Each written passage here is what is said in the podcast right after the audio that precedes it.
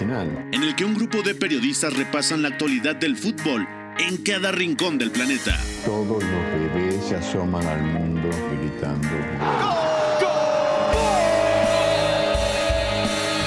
Y como todos, quise ser jugador de fútbol. He sido el peor pata de palo que se ha visto en los campitos de mi país. Arranca Catenacho W, la casa del fútbol internacional.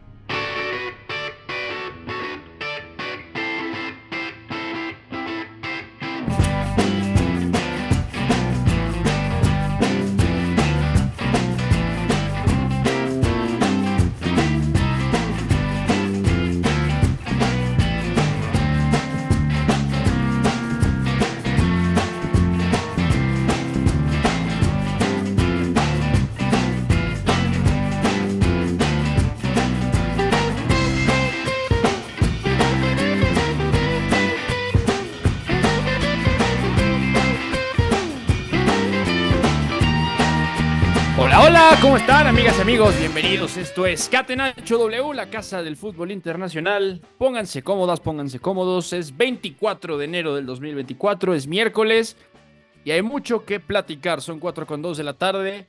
Hacen muy buenas tardes porque las Chivas anunciaron casi 14 años después el regreso del ícono, del ídolo, de hijo pródigo, Javier Hernández. Va a ser presentado al final de esta semana, el sábado, después del partido de Chivas en Tijuana contra Choros, que es el viernes, pero Chicharito Hernández ha vuelto oficialmente. También hablaremos de la visita del Barcelona de Xavi Hernández a San Mamés ante el Athletic de Bilbao, partido muy complicado donde en líneas generales el Athletic ha sido superior, que dirime el pase a las semifinales de la Copa del Rey. También hablaremos de Liverpool, que sigue vivo y ha avanzado a la gran final de la Copa de la Liga en Inglaterra, empatando a uno, atención, en Craven Cottage. Tenemos todo esto por platicar en la siguiente hora. Quien les saluda, Beto González, a nombre de Pepe del Bosque, con Fo en la producción, también con McLovin en los controles, y ya está con nosotros por acá.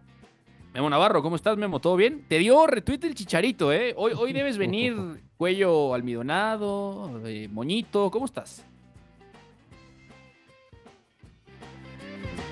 Comentaron que había compartido eh, un tweet, un tweet que, que para desmentir unas, eh, algunos de los mitos que repetían frecuentemente eh, acerca de su, de su etapa por Europa, sobre todo de su etapa en Manchester United en, en Inglaterra, y ahí quedó esa postal en redes sociales con los agradecimientos a Río Ferdinand, a Sir Alex Ferguson y nuestro tweet ahí un poquito en medio. Eh, la verdad, una, me parece una gran noticia para el fútbol mexicano por lo mediático que puede ser, porque bueno, no deja de ser el eh, máximo goleador en la historia de la selección mexicana. Hay que ver cómo, cómo vuelve de la lesión, ya también tiene 35 uh -huh. años, pero también creo que es una buena noticia para Chivas, porque bueno, les hace falta ese hombre en punta que les beneficia a partir de los movimientos y el remate.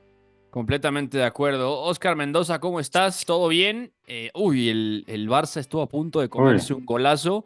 Y, y, yo estuve a punto de, de, comerme mis lágrimas viendo el mensaje de si Alex Ferguson a Chicharito. ¿Cómo estás? Todo bien, Beto. Saludo para ti, los compañeros, la gente que nos escucha. Bueno, tenemos que hablar de Javier Hernández y de todo el peso simbólico y también futbolístico que implica su regreso a Chivas, que hay muchas matices que tocar. Y también, por supuesto, la final ya definida de la Copa de la Liga en Inglaterra, que por cierto se repite el enfrentamiento de la 21-22 entre Liverpool y Chelsea. Y por supuesto, de una nueva presentación negativa del Barcelona, que ahora mismo está sufriendo mucho contra el Athletic. Completamente de acuerdo. Eugenio Tamés, ¿cómo estás, amigo? Eh, ¿Todo bien? Espero que no te estés comiendo las uñas con lo que le está pasando al Barça de Xavi Hernández. ¿Qué tal, Beto? Te saludo con mucho gusto. No, no, yo, yo no, no, no, me preocupo demasiado por ese resultado, más allá de, de, de, que avancen a semifinales de la Copa del Rey. Y más bien me enfoco mucho en, eh, hablando de mexicanos con paso importante en Europa, en lo de Javier Aguirre el día de hoy, ¿no? Eh, su equipo uh -huh. da una de las grandes sorpresas de la semana, me parece, venciendo 3 por 2 al Girona, a ese Girona que pelea por el título de liga, que no podrá continuar peleando por el título de la Copa del Rey, porque se apareció el equipo de Javier Aguirre con mucho espacio para correr y con eh, un, un, buen día para definir las oportunidades que tuvieron Así que gran, gran sorpresa en la Copa del Rey con el Mallorca de Javier Aguirre. Totalmente de acuerdo, ya lo estaremos comentando. Mientras tanto, vámonos, vámonos, Fo McLovin, a la pregunta del día, porque hay que hablar de Javier Hernández. La pregunta del día. Non potevo farlo venire dagli Stati Uniti senza farlo giocare. Catenaccio W. No podía ser de otra forma, chicos. Tenemos que hablar, tenemos que hablar de la llegada de Javier Hernández al Guadalajara. Y aprovecho, eh, mi querido Douglas Sierra, para saludarte también. Y voy a empezar contigo aprovechando el viaje. Espero que estés muy bien, amigo. Fuerte abrazo. Pues, ¿qué rol visualizas tú que va a darle Fernando Gago a Javier Hernández en su regreso al Guadalajara?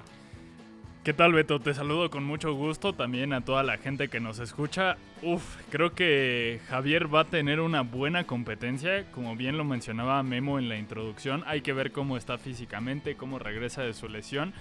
Pero JJ Macías, que también viene de una lesión, tiene algunas virtudes, al menos dentro del área, que son un tanto parecidas. Me parece que el desmarque y la agresividad que tiene Javier eh, es una de las cosas que más puede aportar, pero tal vez la principal duda radica en que el histórico seleccionado mexicano pueda jugar 90 minutos. Sí, sí, sí, completamente, que eso será cuestión de tiempo. Memo, ¿tú cómo lo ves? Bueno, pues a mí me parece que Javier eh, se puede beneficiar mucho de lo que eh, hagan los media puntas de, de Chivas, en concreto de, de Roberto Alvarado, que muchas veces actúa por dentro. Hemos visto a Pavel Pérez partiendo desde la izquierda en este inicio de temporada. Entonces, bueno, me parece que, el hecho de que esté trazando eh, diversas diagonales, desmarques, puede beneficiarle mucho al conjunto de Fernando Gago. Y otro que creo que puede obtener cosas positivas de tener a alguien como Hernández por delante es Víctor El Pocho Guzmán, que es un centrocampista muy relacionado al remate, a la finalización y que a veces necesita que le, que le jalen esa marca, ¿no? Para llegar vacío al área y poder ser él quien defina. Me parece que esa dupla también puede ser interesante. Vamos a ver cómo, cómo lo acomoda Gago, pero estoy de acuerdo con, con Douglas. Eh, hay uh cautelos. Eh, después de una estado a esa edad, vamos a ver cuánto puede jugar. Se nos corta un poco, Memo. Sí, sí, sí, se está yendo un poquito Memo Navarro, pero yo estoy de acuerdo, yo estoy de acuerdo, Oscar, no sé cómo lo veas tú. Eh, sobre todo esto que dice Memo es muy interesante, ¿eh? al margen también de lo que ya comentaba Doug sobre el estado físico, la lesión, eh, cuánto, cuándo volverá a jugar 90 minutos completos Javier Hernández. pues esto es una gran variante, porque al final del día Javier lo conocemos como un estupendo rematador, pero la evolución en su juego lo ha llevado a añadir ese, ese punto fino en el desmarque, ese primer toque a altísima velocidad que lo caracteriza, eh, da mucha profundidad, jala muchas marcas, limpiar el camino para que llegue el pocho, para que el nene aparezca en la, en la frontal, para que Pavel entre a Alexis Vega. O sea, las opciones que da Javier Hernández, al margen de cómo esté físicamente, a mí me parecen impresionantes. Es algo que, que no tiene otro atacante centro del Guadalajara, ¿no? Y precisamente, y por eso mismo yo le veo un rol protagónico por dos razones. La primera es por el delantero centro de jerarquía que es, que además creo que su versión de finalizador le va a beneficiar mucho a un Guadalajara que ya tiene varias piezas en ataque muy diferentes, ¿no? Ya decían lo de Pavel Pérez, lo de Roberto Alvarado, incluso lo de Kate Cowell, que es un atacante de banda con mucha potencia que también eh, si se crea un ataque en donde la sinergia sea correcta y Javier Hernández sea el finalizador que encuentre esas zonas de remate, el Guadalajara puede montar un ataque muy muy bueno. Y también eh, no podemos dejar pasar por alto el tema de lo que puede representar en el vestidor a partir de su jerarquía, que seguramente va a ser uno de los líderes. Es cierto, hay que ser cautelosos por los problemas físicos, pero promete para ser un fichaje de mucha, mucha autoridad. Sí, totalmente. Eugenio, para ti, ¿qué, qué significa esto? ¿Cómo ves tú jugando a Javier Hernández en el Guadalajara de Fernando Gago? Bueno, tendrá que jugar como el, único punta, ¿no? Ya sea eh, entrando de cambio por JJ Macías o siendo el titular. Eh, depende también mucho, como ya lo han dicho, del estado físico con el que pueda regresar de, su lesión, ¿no? A los 35 años de edad no es cosa menor, pero sabemos que, Javier Hernández tiene esa eh, capacidad y también esa insistencia en su trabajo como para volver a, un nivel importante en Guadalajara.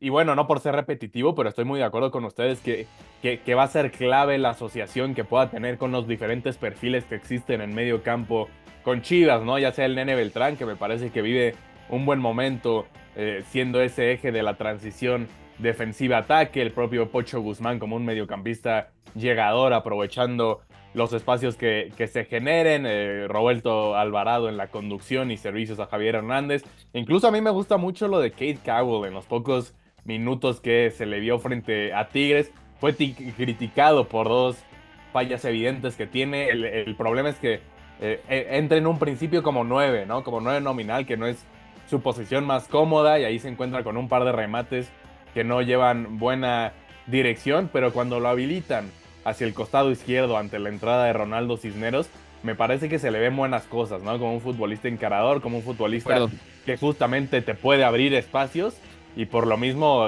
esto también le, abrirá espacios tal cual a Javier Hernández como el delantero. Me parece que puede ser una dupla interesante al frente con Roberto Alvarado del otro lado.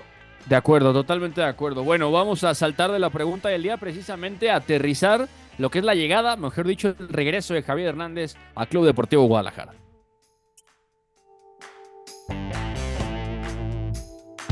Lo más fácil que hay. Messi se perfila. Lo de azul y blanco. Se la pasa a lo de azul y blanco. Busca el quiebro. Y la mete en el arco. Rompe a su marcador de cara derecha, le pega a Messi. De la persona que arquero que no comió con nosotros ni tomó este nada. ¿Tienes problemas? Llama Leo. Gol, gol, gol, gol. Catenacho W. La casa del fútbol internacional. Más fácil posible.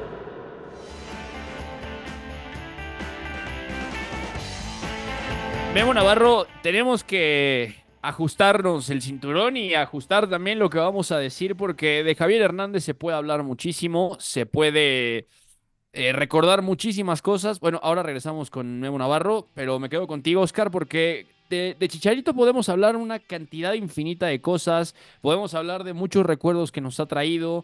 Eh, también la, historia con Chicharito es fabulosa, ¿no? De, linaje Chiva con Tomás Balcázar, su abuelo, su padre, eh, luego Chicharito debutando en el 2006, justamente marcándole gol al Necaxa, nueve minutos después de haber debutado. O sea, ya se notaba que Javier tenía todo esto. Al final, cuatro años después, es campeón de goleo en el Bicentenario 2010. Y luego, cuando se inaugura el Estadio Akron, Imagínate lo que es esto, ¿no? El, campeón de goleo del Bicentenario 2010, un, torneo además muy representativo del fútbol mexicano, eh, se va al Manchester United, escauteado en primera persona por Sir Alex Ferguson. Se va con un partido de homenaje con su próximo equipo, el Manchester United, con su ex equipo, el Guadalajara, en el nuevo estadio del equipo que lo vio nacer, y se va a Inglaterra, donde no solo tiene una buena temporada, ¿no?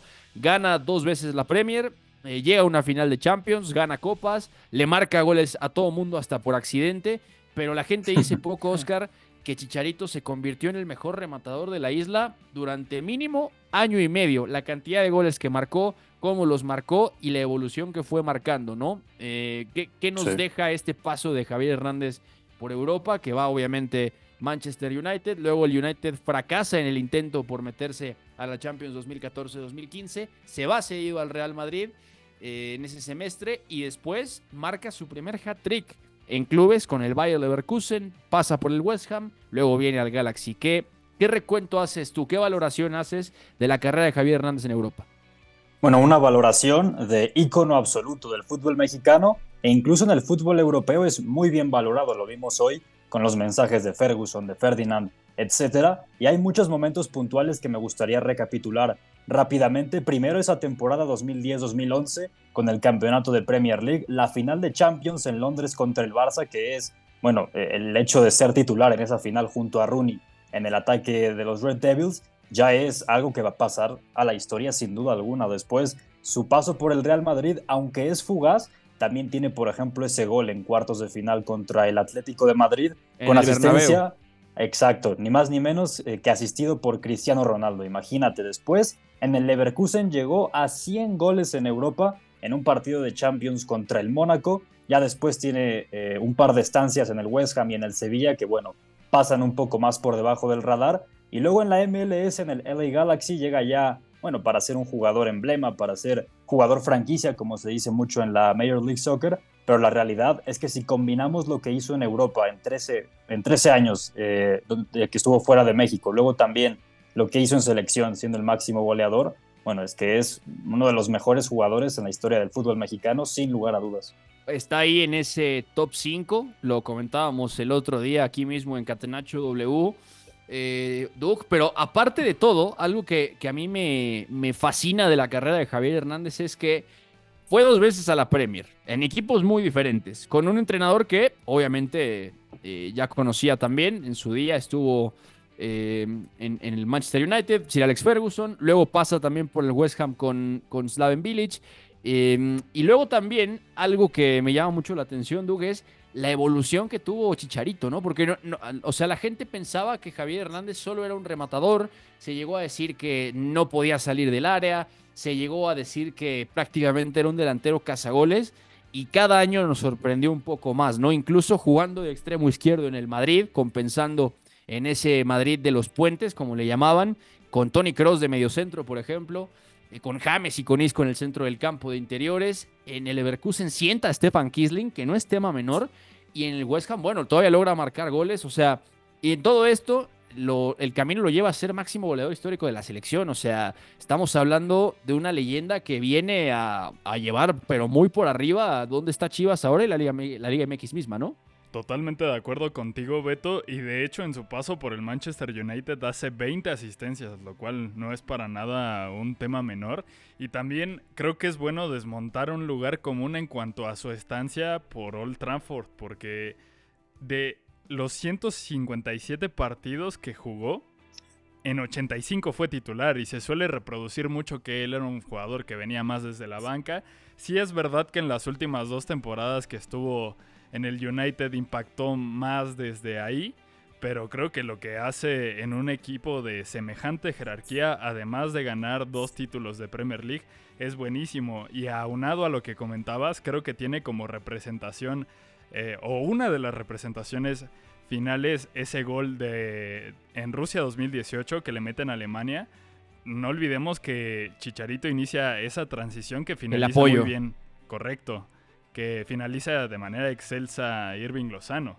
Creo que eso claro. es una muestra de que Javier podía dar mucho más que ser ese rematador de área que tenía ese instinto agresivo para desmarcarse. Sí, totalmente de acuerdo. Y bueno, ya para, para cerrar esto, eh, Memo, yo, yo te pregunto algo y, contesta, contéstalo rápido, así nada más, porque obviamente lo, lo tenemos en la memoria como ese delantero que ha ha llegado y ha roto las cosas en el Manchester United.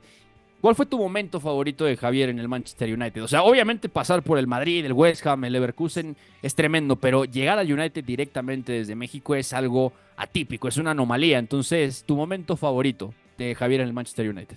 Uf, eh, la pones complicada, Beto, porque justamente hacía un recuento de sus goles en el United y eh, fueron muchísimos los que hizo, por ejemplo, pasando el minuto 85, muchísimos, más de 10.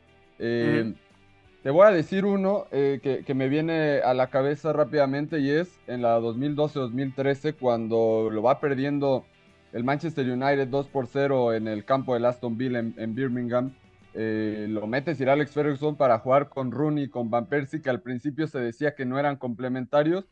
Pues Javier Hernández entró esa, esa noche en Birmingham y marcó dos goles. El otro se lo quitan porque iba hacia afuera su remate, pero en 45 minutos resolvió el juego con un equipo que tenía a David Egea, a Río Ferdinand, a Vidic, a Scholes, a Ryan Giggs, a Rooney, a Van Persie, llegó Hernández y marcó, digamos, tres goles para poder revertir las cosas en una liga que terminarían ganando. Entonces, a mí me parece que, un evento, un momento como ese es representativo de la importancia que llegó a tener Javier.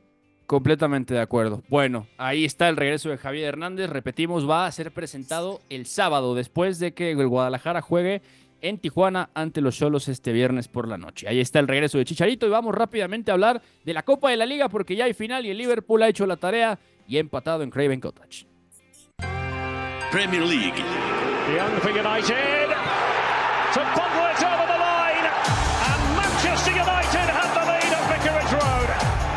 Catenacho W. Carabao Cup.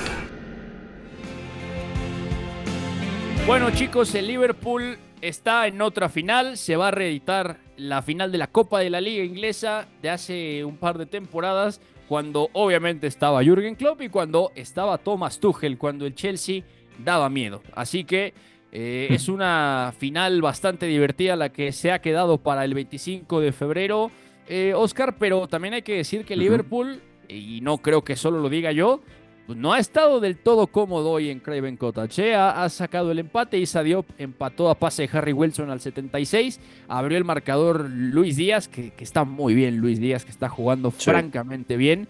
Eh, fue, para mí fue el mejor del partido, sin lugar a dudas. Y fue un equipo muy titular el de Liverpool. Si omitimos que hoy ha jugado Jarel Kwanzaa, que también ha jugado Kaumin Kelleher. Pero Luis Díaz ha dejado un partidazo. Cody Gakpo, que empezó en la, en la banda, no estuvo del todo bien a mí realmente no, me ha encantado el partido jugando como atacante por derecha.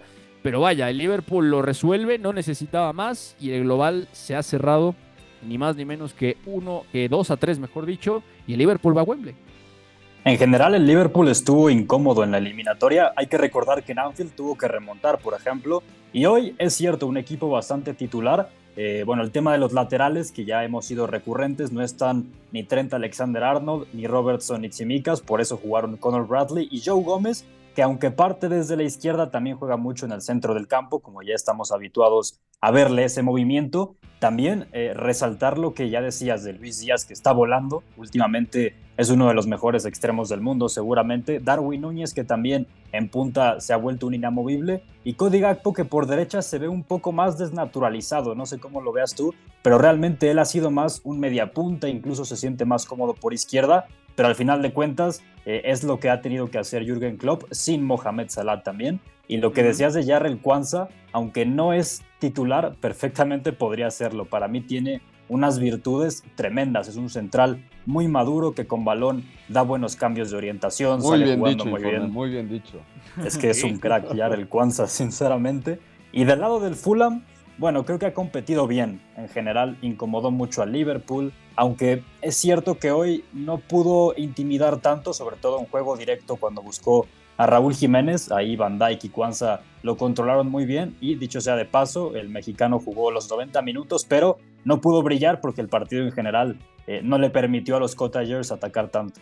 Sí, totalmente de acuerdo. Oye, Eugenio, eh, te voy a hacer una pregunta mirando a la final del 25 de febrero. Sí. ¿Qué tanto puede competir este Chelsea contra este Liverpool. Entendiendo que Liverpool va ganando forma, que va ganando cierto rodaje, que parece que a tramos está jugando mejor. Ha estado incómodo en esta llave, lo decía muy bien Oscar. Pero, ¿qué tanto, qué tanto esperas tú que, el Chelsea pueda competir? Entendiendo esto de Liverpool y entendiendo que, por ejemplo, en relación a, la final de hace dos años, hay nombres que ya no figuran. De hecho, de ese once inicial, solamente quedan en el equipo Thiago Silva, y por ahí te digo el, otro, bueno, ninguno. O sea, solamente queda Thiago Silva de aquel once inicial que perdió esa final en penales. Bueno, ha habido cambios importantísimos en eh, este Chelsea, evidentemente, con lo que han gastado, con los fichajes que han traído. Y creo que dependerá qué tan competitivos pueden hacer de la versión con la que lleguen tal cual, porque han sido eh, muy inconsistentes, evidentemente, esta campaña. Vamos a ver a este Chelsea que le metió eh, seis tantos al Boro o vamos a ver al que perdió la ida 1-0 frente al mismo equipo de la Championship. Vamos a ver al equipo que venció al Brighton también en algún momento de esta campaña o vamos a ver a, aquel que ha perdido contra Wolves, que ha perdido contra Everton. Eh, eh, es complicado pronosticar lo que veremos en, en, un Chelsea que, como menciono, ha sido extremadamente inconsistente, que tal vez entre sus futbolistas más constantes esta campaña vea un joven Cole Palmer, pero que de ahí en fuera los veteranos les ha faltado eh, ser, ser, esos hombres de confianza, sobre todo hablando de, a, nivel ofensivo, ¿no? Futbolistas eh, como Raheem Sterling, el propio Nico Jackson, que bueno, Nico Jackson en este momento eh, está en la Copa Africana de Naciones, pero seguramente estará para la final de, esta copa. Entonces, sé que no estoy dando mucha respuesta, pero la realidad es que es muy difícil predecir si, Chelsea va a ser competitivo o no. tiene la capacidad de hacerlo, tiene los nombres para hacerlo sin duda alguna, pero podrían eh, llegar eh, en un mal día como han tenido muchas de estas campañas y el Liverpool les puede pasar por encima absolutamente. Completamente de acuerdo. Bueno, 25 de febrero, domingo en Wembley, Chelsea-Liverpool se redita la final del 2022 de la Copa de la Liga en Inglaterra. Nosotros vamos rápido a la pausa, regresando rápido repasamos la Copa Africana de Naciones, se ha definido ya todo el organigrama de los octavos de final, vamos a la Copa del Rey, a la Bundesliga, también vamos a Países Bajos y a los rumores del mercado de fichajes. No se despeguen que están en Catenacho W. Volvemos triunfo debe ser también la consecuencia de una superioridad moral, no solamente futbolística. Si en el triunfo no están implícitos los recursos, si los recursos nos dan igual, estaríamos dándole a la sociedad un mensaje terrible. Somos la resistencia. Catenacho W. La casa del fútbol internacional.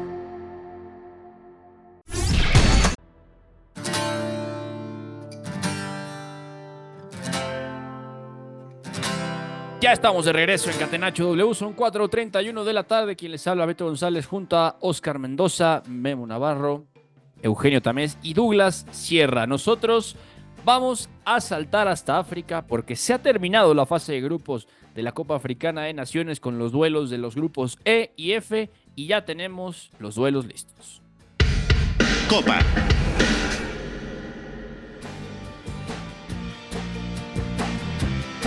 Pues listo, están cerrados los octavos de final de la Copa Africana de Naciones. Los grupos E y F se han definido hoy. Eh, faltaban sacar los últimos boletos para octavos. Namibia y Mali han empatado a cero. Sudáfrica y Túnez han empatado a cero en el primer turno, 11 de la mañana.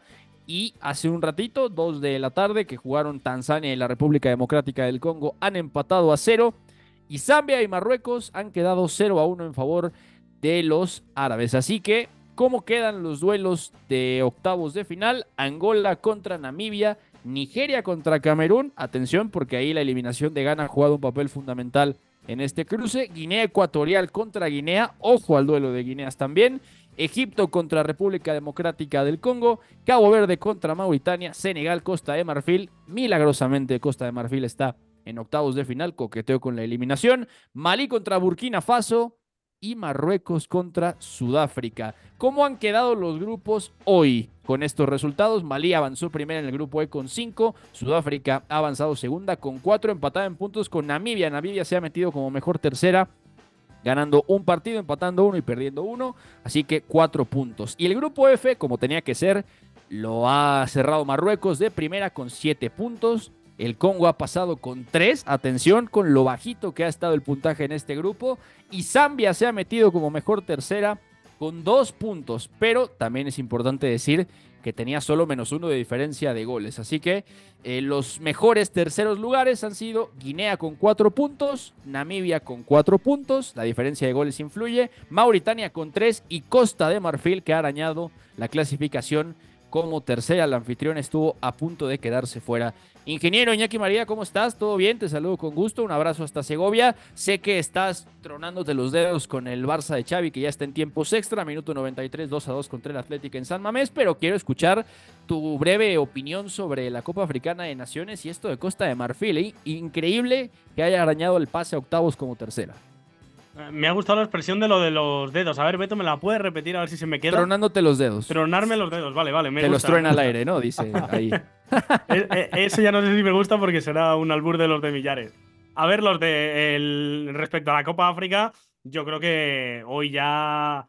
Es verdad que Costa de Marfil no se queda fuera de milagro, pero con lo de Túnez, eh, esto ya ha sido un despiporre no, de las que fueron al último mundial dos se quedan fuera y las que han acabado pasando, mm, por ejemplo, Camerún, pasa con lo justo. Digamos que Senegal y, Marruecos, las otras dos eh, mundialistas que acceden, son las únicas que realmente están imponiendo su ley. Y tampoco es que estemos viendo una versión brillante de, Marruecos, que sí que es verdad que vimos eh, una versión mucho más reactiva, una selección rocosa de la mano de Regragui en el Mundial y ahora sí que está siendo algo más híbrida. Tiene tramos de partido proponiendo que mm, son de bastante nivel.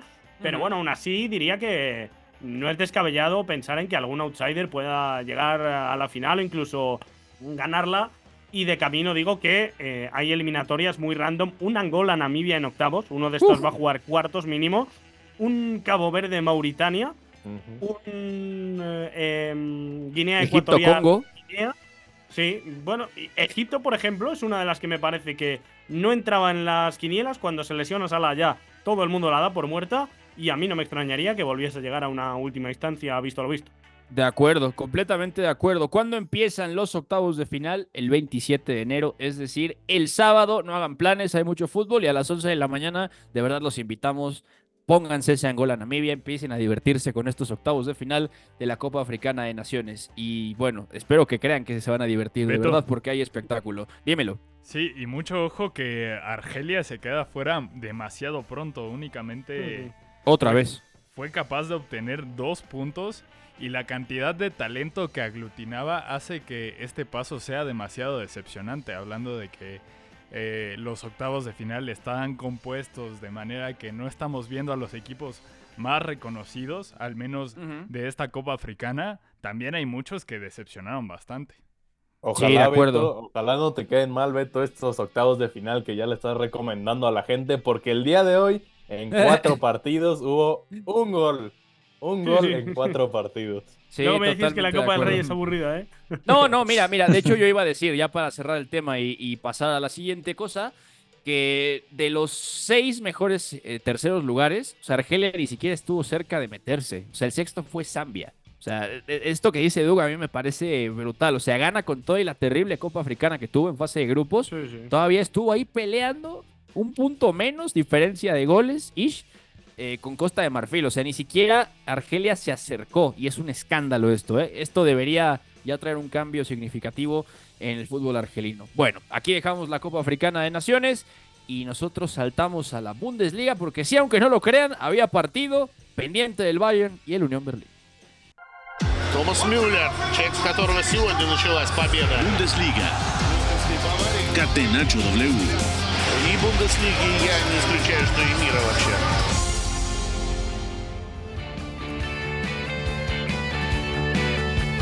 Eugenio Tamés, el Bayern ha ganado ese partido pendiente de la jornada 13 contra el Unión Berlín 1 a 0. Lo... A ver, no es nuevo que el Bayern tenga que dominar los partidos como lo ha hecho hoy.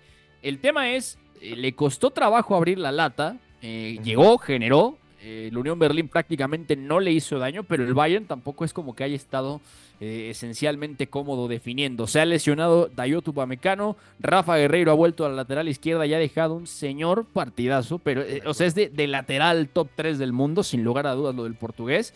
Kimmich también ha estado francamente bien, pero eh, aparte del gol de Rafa Guerreiro y aparte de la lesión de Dayotu Pamecano, tenemos que decir que otra vez con Redlimer ha jugado de lateral derecho, después lo ha cambiado Thomas Tuchel por Alexander Pavlovich y el Bayern con esto se ha puesto ya otra vez cerquita del Bayern Leverkusen a cuatro puntos.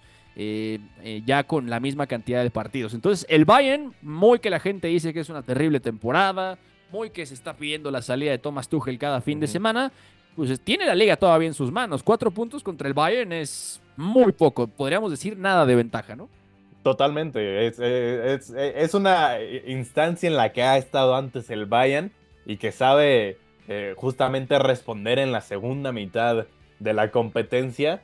Sigue, sigue, si me preguntan a mí, con muchas posibilidades de ser campeón aún. Eh, habrá que ver si, si se cae en algún momento el Leverkusen de Xavi Alonso. Pero bueno, el día de hoy es una victoria importante de, los de Thomas Tuchel, ¿no? Justamente para que no se siga ampliando esa diferencia con el Bayern Leverkusen en eh, la, primera posición de la tabla. Y lo que me describes del juego, Beto, ¿no? Hablando de, mayor, mucho mayor posesión de balón, eh, mucho más llegadas que el rival, pero falta de contundencia. Yo creo que se está convirtiendo en una constante ya con el Bayern, que lo vimos eh, en, una versión muy similar, enfrentar al, al Werder Bremen, ¿no? Y perder contra el Werder Bremen de tal manera, destacar lo que mencionas, Beto, que Rafa Guerreiro vuelve a ese carril de la izquierda cuando Thomas Tuchel lo ha utilizado mucho esta campaña en el doble pivote, ¿no? Ya, ya sea acompañando a Kimmich, acompañando a, León Goretzka. Entonces, desde esa posición en donde lo vimos muchas veces brillar con el Borussia Dortmund, ser clave eh, con el Dortmund también, me parece que Rafa Guerreiro puede demostrar su mejor fútbol. El problema evidentemente es que ahí juega normalmente Alfonso Davis y difícilmente vas a mandar a la banca a Alfonso Davis o a cambiarlo de posición. Por eso también Rafa Guerrero ha jugado eh, mucho más central. Pero como el día de hoy, si, le quieren dar descanso al canadiense, me parece que Guerreiro es una gran solución siempre como carrilero por izquierda, porque es un futbolista con eh, buen despliegue en esa banda y con buen toque también. Y lo ha demostrado en más de una ocasión. Sí, sí, sí. Y debutó Eric Dyer, Beto. Por cierto, eh, entró para la segunda mitad por el lesionado Upamecano. Jugó como central, ¿eh? como lo hemos visto últimamente. Eh, así jugó más en el Tottenham. Sí, de acuerdo, que, eso también es una buena noticia porque ya se va a meter a la rotación. hay que recordar que Eric Dyer no ha llegado comprado. Fue un préstamo del Tottenham al, al, Bayern. Es un fichaje muy raro porque Eric Dyer, como están las cosas con las lesiones en el Tottenham, debería haber contado mucho más. Algo debe haber visto Angie Postecoglou que no le terminó de convencer para usar hasta Emerson Royal primero de central. Pero bueno, directamente eh, es un fichaje muy interesante. Ya ha debutado hoy como central, justamente en el lugar de Ayotu Pamecano. Minutos positivos, yo diría, sobre todo yendo hacia adelante, bien a nivel pasador, así que podría dársele continuidad. Y Doug, eh, ¿te ha gustado el partido del héroe Sané? ¿Qué piensas de lo que ha dejado hoy el extremo alemán? Sí, me ha encantado y creo que Perfil Bajo está dejando una excelente temporada. Es el mejor asistidor en este momento de la Bundesliga con 11 asistencias y encima ha anotado 8 goles. Y aún así, creo que no ha estado en su mejor versión en términos del último toque porque podría incrementar todavía más sus números. Vemos que en el tema del desborde todavía le cuesta un poco de trabajo, pero es que eh, desequilibra mucho a las defensas rivales a partir de lo que agita, a partir de lo que desordena. Creo que el Bayern es un, es un equipo que en general desajusta muy bien a partir de las conducciones y el ritmo que imprime en sus posesiones, tanto del héroe Sané, eh, Kingsley Coman, Jamal Musiala. Sin duda es, es un equipo que tendríamos que contemplar muchísimo más a pesar de que todavía no esté en su mejor versión colectiva y creo que todos tenemos la duda todavía de ver cómo se va a comportar ante un rival de mayor jerarquía. Contra el Bayer Leverkusen es verdad que, que empata, pero creo que todavía, todavía no le ha tocado una prueba lo suficientemente fuerte como para saber y medir realmente hasta dónde puede llegar este Bayern de Thomas Tuchel. A ver, para cerrar el tema y también seguir adelante, les voy a hacer una pregunta porque el otro día yo veía un dato que me parece bastante interesante y es que el Bayern a estas alturas de la temporada está en la cantidad de puntos que ha promediado normalmente cada año. O sea, después, ahorita después de 18 partidos tiene 44 puntos. Lo normal era 46-43 en 17-18 partidos. El, el más puntuador de los últimos años fue el Bayern de Guardiola 2015-2016. Justamente a mitad de temporada tenía 46 puntos, si no me falla la memoria. Y la gente está pidiendo que Thomas Tuchel salga. O sea, la gente dice la temporada del Bayern es, es un desastre. Eh, Thomas Tuchel no está mejorando al equipo. El juego del equipo no está bien. Hay muchos cambios a nivel dirigencial. El proyecto apenas viene empezando. Christoph Freund, que está al frente de la parte de fútbol en el Bayern, también es nuevo. No tiene ni un año en el cargo. Yo les pregunto algo. Y, y aquí estamos en enero y a cuatro puntos está el Bayern ya en igualdad de partidos. Cada uno dígame la respuesta corta. Así. Si el Bayern no gana la Bundesliga, ¿ustedes ven al club deshaciéndose de Thomas Tuchel? Oscar. Sí, sí, yo lo tengo muy claro, porque además ya se ha barajado mucho otras posibilidades, el mismo Xavi Alonso, que ya ha sonado mucho para el banquillo del Bayern eh, Múnich. Para mí la exigencia es altísima después de esa hegemonía. Si no gana la Bundesliga, yo creo que Thomas Tuchel se va. Eugenio. Yo creo que no debería, yo creo que no debería, porque muchas veces eh, juzgamos a los equipos comparándolos con otros en cuanto a la posición de la tabla. La temporada del Bayern no es mala ni mucho menos. El problema es que la de Leverkusen es espectacular y por eso se critica tanto a Thomas Tuchel cuando me parece que no deberían de hacerlo todavía. Claro, porque es una anomalía histórica, ¿no, Memo? O sea, que el Leverkusen, el Leverkusen tenga casi 50 puntos tras media temporada, eso está completamente fuera de, cualquier quiniela, ¿no? Para ti, ¿el Bayern se deshace de Tuchel si no gana la Bundesliga o no? Para mí, sí se, se podrían deshacer eh, de, él. Para mí no debería hacerlo el club, pero vimos eh, la temporada pasada con, con Nagelsmann. Las cosas tampoco estaban tan mal. Eh, seguían vivos en Champions League con bastantes aspiraciones eh, líderes todavía en la Bundesliga, sí con dudas, sí dejándose puntos eh, por todos lados, pero todavía en la punta y tomaron un cambio radical, obviamente con algunos problemas en el vestuario y demás, pero tomaron una decisión muy importante. Yo creo que eh, si pierde la liga Tuchel después de 11 años ganándola, volverán a tomar una decisión similar. Pues sí, de acuerdo. Bueno, aquí le dejamos el tema de la Bundesliga. Nos movemos rápido hasta los Países Bajos porque ha habido Copa y el Feyenoord de Santi ha jugado contra el PSV del Chucky Lozano. Bij de tweede paal is het te doen en daar zit hij erin. Prachtig gedaan door Lozano. Eredivisie. De man van het doelpunt.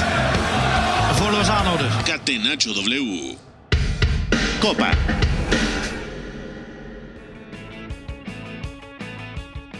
Bueno, hoy se han jugado octavos de final de la KNVB Becker o la Copa Neerlandesa, como le quieran llamar, y hay, no sé si sorpresa, pero es un resultado potente, potente porque el Feyenoord de Rotterdam le ha ganado por la mínima al PSV Eindhoven, que además el fin de semana pasado, por cierto, eh, perdió el, el, invicto, vaya, o perdió la racha de, paso perfecto de, en, la, en la Eredivisie y antes de seguir con esto, atención, paréntesis. Hay gol del Athletic de ¿eh? Bilbao. Madre mía, Iñaki María. El Athletic, qué equipo. Minuto 106, está terminando el primer tiempo extra. Iñaki Williams ha marcado, así que directo de la Copa Africana, se bajó del avión y dijo, ¿sabes qué? Hoy, hoy me place, hoy, me, hoy se me antoja echar al Barça de, de la Copa del Rey. Es curioso porque hace 24 horas eh, es cuando se conoció un poco más. 25 o 26 horas es cuando se conoció que Gana ya matemáticamente estaba eliminada. Y desde el país se está criticando bastante que mm, minutos después eh, Iñaki Williams se marchase rumbo al avión, eh, voló de noche, no ha dormido, realmente ha dormido en el avión. llegó a París, que es donde hizo escala, y desde ahí cogió un vuelo para llegar muy pronto, a las 6, 7 de la mañana de hora de aquí, hora española. Eh, el Athletic costeó 6.000 euros, un, avión privado París-Bilbao. Y bueno, pues eh, al final no ha sido de la partida. No es que haya hecho una gran segunda parte, cuando ha salido, la verdad, poco participativo, pero aquí ha tenido mano a mano, la ha lanzado al palo y en el rechace para adentro. Lo que es el fútbol, lo que te cambia y las segundas oportunidades que da esto en cosa de hora. Totalmente de acuerdo. Bueno, ya les dimos este aviso. Iñaki Williams ha bajado del avión, viene desde la Copa Africana de Naciones y está echando al Barça de la Copa del Rey. Volvamos a los Países Bajos. El Feyenoord ha ganado 1 a 0 en estos octavos de final. Y atención porque, eh, bueno, eh, es, un, es un resultado interesante, Eugenio, en términos de el, el Feyenoord. Eh, parecía que no podía echar al PSV. El PSV traía un momento espectacular en, en la Eredivisie, el fin de semana pasado pierde el paso perfecto y hoy Quinten Timber ha marcado el gol definitivo a pase de Quillinch y Hartman, el lateral izquierdo, el 31, y con eso bastó para que el equipo de Rotterdam avance de ronda y se ponga en cuartos de final. Empieza a tambalearse un poco, ¿no? El PSV.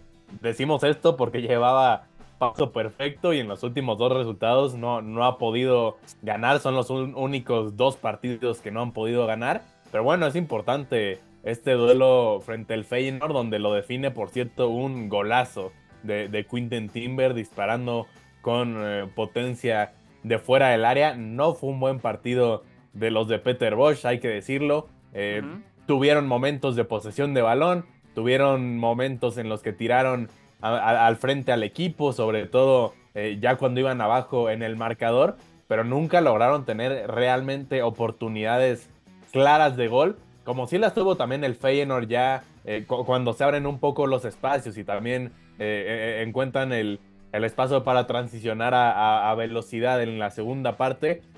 Hubo un tanto del PSV, por cierto, que acaba siendo anulado porque en el achique de Justin Vilo, del portero del Feyenoord, queda en, posición adelantada el futbolista del PCB, a pesar de que había un defensa en la línea. Bueno, tiene que haber dos jugadores detrás del último delantero. Había marcado el PCB, lo había igualado, pero esa situación en concreto eh, los deja sin gol eh, esta tarde, en donde, repito, creo que nunca se acercaron con demasiado peligro a portería rival por eh, más cambios que, se hicieron, ¿no? Arranca Chucky Lozano, pero lo sustituye al 61 Noah Lang, por ejemplo. Ricardo Pepi también entra en cambio de Luke de Jong en la segunda parte. La realidad es que ninguno de los futbolistas, ni de manera individual ni colectiva, logró hacer demasiado peligro el día de hoy al frente. Y el Feyenoord que sí aprovechó la oportunidad que tuvo, me repito, con un golazo de Quinten Timber. Entonces, de tal manera, el Feyenoord está en la siguiente ronda. Totalmente de acuerdo. Bueno, el equipo de Santi Jiménez está en cuartos de final de la Copa Neerlandesa y nosotros vamos hasta España porque es una locura San Mamés. El Atlético está echando al Barça y ojo porque el Mallorca del Vasco Aguirre ha eliminado al sensacional Girona de Michel. La Liga. Con el balón en bandeja de plata. ¡Gol! Marca el Atlético de Madrid. Sociedad ilimitada. Catenacho W. Copa del Rey. Memo Navarro, date grasa, hermano. Yo sé que quieres hablar del Vascobol, de la eliminación del Girona a manos del, del Mallorca qué partido ha ganado el Mallorca de Javier Aguirre 3 a 2. Y ahí calladito, el equipo mallorquín del Vasco ya está entre los cuatro mejores de la Copa del Rey. Así es, una de las especialidades del Vasco Aguirre de su Mallorca en estos eh, ya dos años de gestión ha sido eh, precisamente sacarle resultados a los eh, equipos, a, los rivales más potentes, a los líderes de la tabla. Siempre, siempre les hace partido y esta vez no fue la excepción. Me parece un primer tiempo brillante, aunque también hay que comentar que ha sido una combinación de cosas. Yo creo que un Mallorca muy acertado, muy intenso en la presión arriba y también eh, un Girona que no lo había visto tan impreciso. Por lo menos en los partidos recientes, podríamos decir incluso que en toda la temporada no había estado así de impreciso en la salida eh, de balón. Daily Blind no estuvo tan seguro como de costumbre para, para sacar la pelota y se fue 3 por 0 el Mallorca en la primera mitad con un gol, con un gol de el canadiense Larin y con eh, dos de Pratt. Ya la segunda mitad, como era de esperarse, aprieta mucho más el Girona con eh, Sabio por la izquierda. Alex García empieza a apoderarse mucho más de las posesiones y el Mallorca se repliega, se defiende, después sufre la expulsión de Antonio eh, Rayo, eh, convierte también un penal eh, Estuani y ahí se mete el Girona otra vez al partido, se pone 3 a 2, pero ya en los últimos minutos, como por ahí decía Iñaki, colgados del de larguero, del travesaño, se defendió el Mallorca, el Vasco Aguirre estaba como loco en el área técnica, pero al final lo consiguió y en la conferencia de prensa que ya pude ver algunos clips porque estaba ansioso de ver la reacción del Vasco, ya dijo que está tranquilo, que tomará un whisky y a dormir. Ah, mi Vasco Aguirre, qué, Me lo imagino diciendo, estos cabrones todavía nos empatan, güey. ¡Eh! ¿Qué? Iñaki, no, no, es, lo que dice Aguirre en las ruedas de prensa. No, pero aquí no podemos decir, Iñaki, aquí no podemos decirlo así, pero quiero que me hables rápidamente del Vasco Aguirre, qué, qué sensación te deja ver al Vasco, un histórico mexicano en España, alcanzar semifinales de Copa del Rey con un equipo por el que realmente pocos hubieran pensado que, que, hubiera estado en esta fase, ¿no? Sí, yo la verdad que, bueno, cuando vi la eliminatoria, sí que es verdad que el Girona venía rotando. Mm, dije, igual por ahí hay alguna, mm, alguna puerta, porque realmente el Girona está volando y el Mallorca esta temporada está siendo algo decepcionante, pero realmente hemos visto un 11 del Girona muy reconocible, 7, eh, 8 titulares y a partir de ahí eh, hemos visto un Mallorca que ha sabido hacerse fuerte, como decía Memo, mm, a través de una primera parte en la que ha jugado como de costumbre esos balones largos, directos, ha hecho daño así, pero que también eh, ha tenido tramos de presionar más alto y no solo ha dominado desde el bloque bajo, creo que es un primer tiempo completísimo y después, por las circunstancias con uno menos, acaba metido muy atrás bueno, veremos a ver si es el bálsamo para una temporada que con la llegada de Darder, la continuidad de, de Vedan Murici, la llegada de Larin también, pintaba equipo revelación y al final estaba siendo más decepción. y un aspecto clave. Dale, sí, Ah, sí, que de hecho compite muy bien contra el Madrid aquel miércoles 3 de enero. Entonces creo que el equipo del Vasco Aguirre es mucho mejor de lo que se suele pensar. Porque a partir de las transiciones, a partir de que asienta un sólido bloque bajo, pues puede armar transiciones que sin alguna duda pueden dañar a equipos que cuentan con mayor calidad al frente. Sí, Oscar, para cerrar. Un aspecto clave en este Mallorca Girona es que para la segunda mitad Mitchell metió a dos titulares habituales como Jan Couto y Artem Dovik. También por ahí se explica ese pequeño renacer que tuvo en el partido.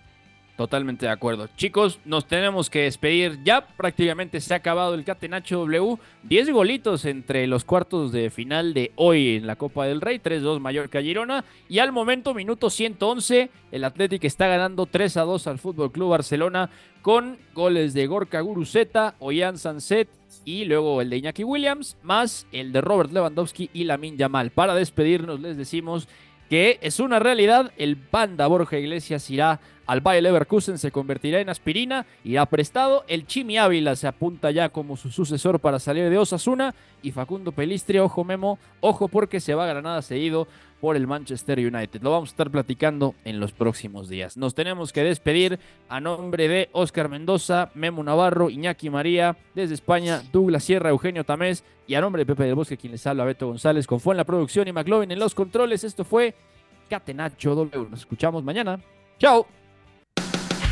Hay una relación entre la práctica del cuerpo que se expresa en las manos y el cerebro, pero el fútbol ha suprimido esto. De modo que se trata fascinantemente de un ejercicio que nos devuelve en el tiempo a lo que fuimos en el origen, pero también una vez que nos aficionamos a este juego, nos regresa a la infancia, al niño que fuimos. Gracias por sintonizar Catenacho. Entonces el fútbol es en ese sentido una maquinaria para regresar en el tiempo en un doble sentido. Por W Deportes, la frecuencia del fútbol internacional.